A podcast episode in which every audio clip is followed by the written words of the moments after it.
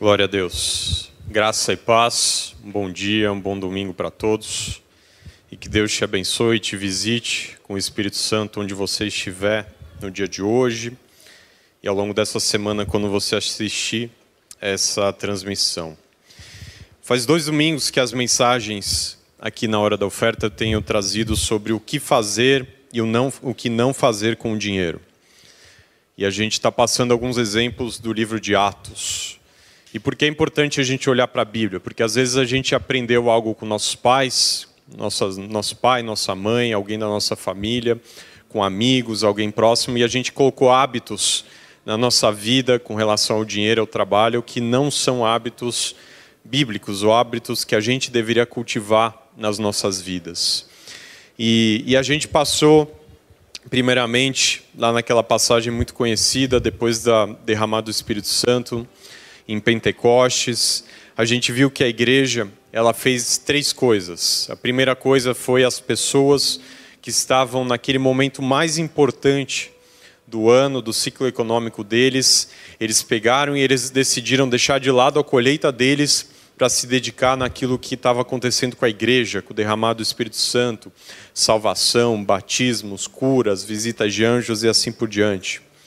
Segunda coisa que eles fizeram, homens e mulheres olharam o que eles tinham de propriedade, olharam terrenos, olharam dinheiro e assim por diante, eles pegaram e negociaram aquilo para abençoar a igreja, para abençoar as famílias da igreja. E a terceira coisa que eles fizeram foi pegar aquelas ofertas e ao invés de entregar diretamente para os seus irmãos, eles entregaram nos pés, aos pés dos apóstolos, significando ou simbolizando que o dinheiro estava nos pés da igreja, sob os pés da igreja, que eles tinham vencido mamon, que eles tinham vencido a tentação e eles estavam entregando para a igreja, para a igreja fazer as suas ofertas assistenciais. E domingo passado a gente viu a história de de duas pessoas, dois personagens, um personagem que tinha entregue Barnabé, ele tinha entregue é, também ele tinha vendido um terreno que ele tinha, tinha entregue para a igreja de oferta, e a gente viu Ananias e Safira, que fizeram a mesma coisa, mas fizeram da forma completamente errada. Porque eles macumunaram entre si para esconder o valor da oferta que eles teriam para entregar para Deus, e eles entregaram algo para querer parecer ser generoso. Eles fizeram algo que a gente não deve fazer com dinheiro. É algo que a gente não é e a gente tenta parecer. Eles tentaram ser, parecer generosos, mas no coração deles eles eram mesquinhos e egoístas. E às vezes a gente faz muitas coisas com o nosso dinheiro para tentar parecer alguma coisa, sendo que isso é algo que nós não devemos fazer com o dinheiro. E continuar hoje a gente vai continuar no livro de Atos, alguns capítulos para frente se você quiser abrir no capítulo 8, a partir do versículo 9. É uma outra passagem aqui no começo da igreja cristã. E a gente vê, se você lê o, o livro de Atos, ele fala do nascimento da igreja e ele fala dos atos, as coisas que os apóstolos fizeram, que a igreja fez. E é impressionante como a gente lê, se você lê, você vê passagens em que tem visitações de anjos, tem pregações sobre Jesus, a vinda do Messias, tem pessoas sendo curadas e esses e tem muitos versículos que falam de como as pessoas também pegavam e ofertavam naquele ministério, naquela igreja. E essa é uma dessas passagens, Atos capítulo 8, versículo 9 em diante. Diz assim na nova versão transformadora: Um homem chamado Simão praticava feitiçaria ali havia anos ele deixava o povo de Samaria admirado e afirmava ser alguém importante. Todos, dos mais simples aos mais importantes, se referiam a ele como o grande poder de Deus. Ouviam-no com atenção, pois durante muito tempo, tempo ele os tinha deixado admirados com a sua magia. No entanto, quando Filipe lhes levou a mensagem sobre as boas novas do reino de Deus e sobre o nome de Jesus Cristo, eles creram e, como resultado, muitos homens e mulheres foram batizados. O próprio Simão creu e foi batizado. E ele começou a seguir Filipe por toda a parte, admirando-se dos sinais e milagres que ele realizava. Quando os apóstolos estavam que estavam em Jerusalém souberam que o povo de Samaria havia aceitado a mensagem de Deus, enviaram para lá Pedro e João. Assim que os dois chegaram, oraram para que aqueles convertidos recebessem o Espírito Santo. Pois, apesar de terem sido batizados em nome do Senhor Jesus, o Espírito Santo ainda não havia descido sobre eles. Então Pedro e João impuseram as mãos sobre eles e receberam o Espírito Santo. Simão viu que as pessoas recebiam o Espírito quando os apóstolos impunham as mãos sobre elas. Então o que ele fez? Ofereceu-lhes dinheiro, dizendo: Deem-me este poder também, para que quando eu impuser as mãos sobre as pessoas, elas recebam o Espírito Santo. Pedro, porém, respondeu: Que o seu dinheiro seja destruído com você por imaginar que o dom de Deus pode ser comprado. Você não tem parte nem direito nesse ministério, pois o seu coração não é justo diante de Deus. Arrependa-se da sua maldade e ore ao Senhor. Talvez ele perdoe esses seus maus pensamentos, pois vejo que você está cheio de amarga inveja e é prisioneiro do pecado. Simão exclamou: Orem ao Senhor por mim, para que essas coisas terríveis não me aconteçam. Até aqui. Uma passagem de Simão o Mágico. E o que é o contexto dessa passagem? Depois que Deus derramou o Espírito Santo e teve os primeiros meses ali da igreja de muitas pregações, muitas salvações, muitos batismos, muitas visitações de anjos, prisão, libertação, a igreja de Jerusalém, ela começou a ser perseguida e ela foi dispersa, ela teve que fugir para outros lugares. E é Filipe, que a gente leu aqui, ele tinha ido para o norte de Jerusalém, ficava entre Jerusalém e a Galiléia, que é a região de Samaria.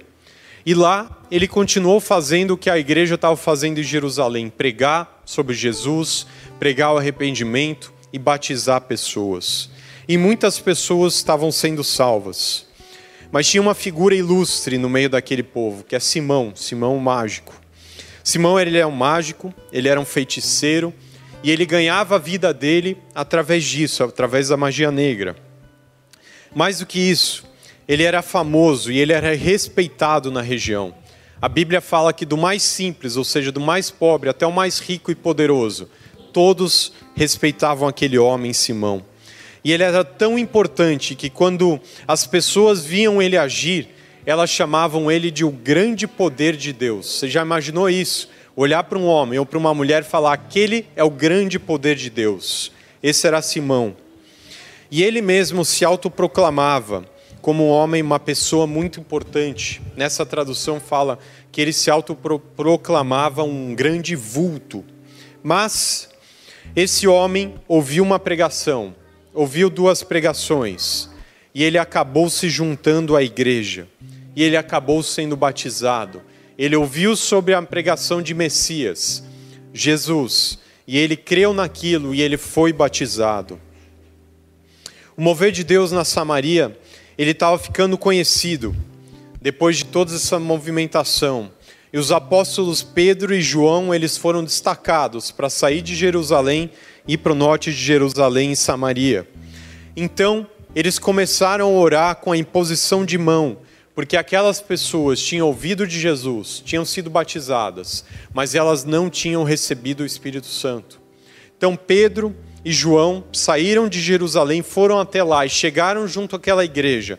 E eles impuseram as mãos sobre aqueles homens e mulheres para que eles receberem o Espírito Santo, para que descesse o Espírito Santo e aquelas pessoas orassem em línguas e assim por diante. E o que, que aconteceu? Simão, aquele homem que passou a sua vida fazendo magias para impressionar outras pessoas, ele ficou completamente impressionado com o que acontecia no meio da igreja. Ele desejou aquilo. Ele desejou o poder de orar, impor as mãos e as pessoas receberem o Espírito Santo.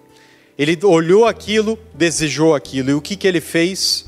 Ele fez o que ele sabia fazer, igreja. Ele fez o que nós não devemos fazer com o nosso dinheiro. Ele ofereceu dinheiro para Pedro e para João para comprar o bem, o dom de orar para as pessoas receberem o dom do Espírito Santo. Ele fez isso porque ele tinha ganhado a sua vida inteira dessa forma. Ele cobrava dinheiro para entreter pessoas. Ele recebia dinheiro das pessoas para performar suas magias e os seus truques. Mas isso, segundo a Bíblia, não é como nós devemos agir. A Bíblia nos ensina diferente. O reino de Deus é diferente. Nós não podemos comprar dons. Dons nos são dados gratuitamente por Deus. Nós não podemos comprar o amor de Deus. Você não pode oferecer um dinheiro. Se você está se sentindo distante de Deus, você não pode oferecer um dinheiro para sentir o amor de Deus. O amor de Deus foi dado para você antes de você conhecer a verdade sobre Cristo. Porque Deus amou de maneira, tal maneira o mundo que deu o seu Filho, para que todo o que nele cresce recebesse a salvação, igreja. Nós não podemos comprar esse amor. Nós não podemos comprar perdão. Por mais pelo erro mais grave que você tenha cometido, o pecado mais complicado que você fez, você não pode pôr a mão no seu bolso e entregar uma oferta para comprar o seu perdão, porque o seu perdão foi comprado com a morte de Cristo na cruz, igreja. Essa é a graça e o sacrifício de Cristo.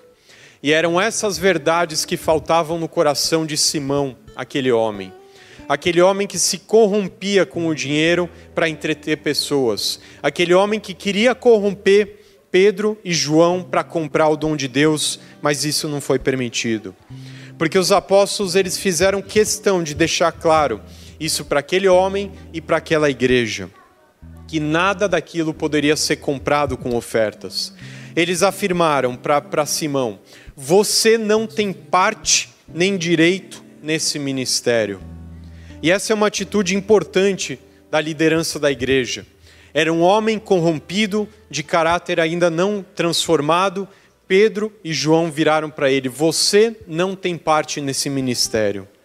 E isso é importante para a liderança de igreja. Identificar pessoas que não têm o caráter formado com relação ao dinheiro. E não deixar, de forma alguma, essas pessoas terem posição na liderança do ministério, porque mais dia, menos dia, aquela pessoa vai se perder e vai levar a muitos. Pedro e João estavam deixando um ensinamento muito importante para a igreja e para as lideranças das igrejas, falando: nós precisamos ver como as pessoas tratam o dinheiro antes de que elas venham e tenham parte no nosso ministério. Por quê? Porque muitas pessoas estavam, como a gente viu, vendendo terrenos, pegando do dinheiro do seu bolso e entregando aos pés dos apóstolos. Tinha um trabalho muito puro e muito santo e muito sério diante de Deus sendo feito. E o apóstolo Pedro, ele olhou aquilo e ele falou: Eu não posso deixar que no meio de tantas ofertas entregues com, com o propósito certo, alguém vir aqui e corromper isso, igreja. Porque muitas pessoas estavam trazendo ofertas, dinheiro, recursos aos pés dos apóstolos, pelos motivos corretos. E quais são esses motivos? Semear na vida de homens e mulheres de Deus apoiar a expansão do reino de Deus. As pessoas estavam vendo a, a palavra sendo pregada, pessoas sendo batizadas, o evangelho crescendo, o reino se expandindo, e elas queriam ir lá e ofertar em cima disso. Esse é um propósito correto, esse é um motivo correto. Eles queriam apoiar ministérios frutíferos que estivessem levando pregação para muitas famílias, milhares sendo batizados, eram esses os propósitos que as pessoas queriam ofertar naquele ministério. Essas são as motivações corretas para se ofertar à igreja. E é isso que eu e você podemos fazer hoje. Para aqueles que já são há muito tempo aqui da igreja ou convertidos, essa palavra é para a gente relembrar as nossas motivações para nós entregarmos nossas ofertas. E a motivação de nós entregarmos nossas ofertas são generosidade, lealdade e compromisso com o ministério, gratidão, é fé. Porque é muito diferente você olhar uma coisa e você querer comprar uma coisa e querer algo em troca daquela oferta. É muito diferente você ouvir uma palavra, o seu coração se encher de fé e você falar: Poxa, eu estou batalhando no meu trabalho, eu estou orando pelo meu trabalho, eu estou jejuando pelo meu trabalho e você vai lá e oferta pelo seu trabalho. É tudo isso indo em direção a você ter uma colheita. É muito diferente do que aquele homem fez, igreja. E para aqueles que estão no começo da caminhada com Deus, que fique marcado no seu coração de que muitas coisas nós aprendemos no passado com relação ao nosso dinheiro precisam ser mudadas na nossa vida, no nosso entendimento. E mais importante, que você grave isso, que amor, salvação, perdão, dons, eles não podem ser comprados. Eles são presentes de Deus para mim e para você, igreja. É muito importante a gente gravar isso no nosso coração para ao longo da nossa caminhada a gente não se perder, a gente não ofertar pelos motivos errados, mas a gente ofertar por gratidão, por fé, por lealdade, por compromisso e assim por diante. Amém? Essa palavra fique no seu coração, um exemplo desse homem do que a gente não deve fazer com o dinheiro, mas o contrário, a gente usar os nossos recursos para abençoar o reino de Deus com os propósitos corretos. Vai aparecer na tela para você os dados para você entregar os seus dízimos, para você entregar uma oferta aqui na Igreja Plenitude Cristã, para você entregar a oferta de primícias, abençoando a vida dos nossos apóstolos, apóstolo Paulo, apóstolo Vera, e para você continuar ajudando, a gente continua nesse contexto complicado, continuar ajudando as pessoas, as famílias da igreja através do projeto Vida, com ofertas assistenciais através do ministério da Plenitude Cristã. Amém? E a gente vai orar por esse mês de fevereiro. Eu creio que Deus pode ouvir a sua oração, que Deus ele pode receber a sua oferta com, de uma maneira diferente, com um, um aroma suave, e você pode ver frutos ao longo dessas próximas semanas. Pai, te damos graças por mais esse domingo, por mais esse culto, Pai. Por nós nos reunimos nas nossas casas, nos nossos carros, aqui na sala, Senhor, no quarto onde as, os teus filhos estão. Nós oramos nesse momento, Pai, pedindo por esse mês de fevereiro, para que o Senhor manifeste a tua graça, as tuas bênçãos, que o Senhor atenda orações, pedidos, clamores, jejuns. Nós oramos por isso em nome de Jesus. Pai, que venha a resposta certa para o emprego do seu filho, que venha a provisão correta, Senhor, para a casa das, das famílias da plenitude, Pai, que venham contratos assinados, respostas de oração, Deus. Nós oramos entregando também esses dízimos, primícias, ofertas, ofertas alçadas, Pai. Que o Senhor receba, que o Senhor receba, Pai, em terra fértil do teu reino de Deus, Pai. Nós oramos em nome de Jesus. Amém e amém e amém. Que Deus te abençoe.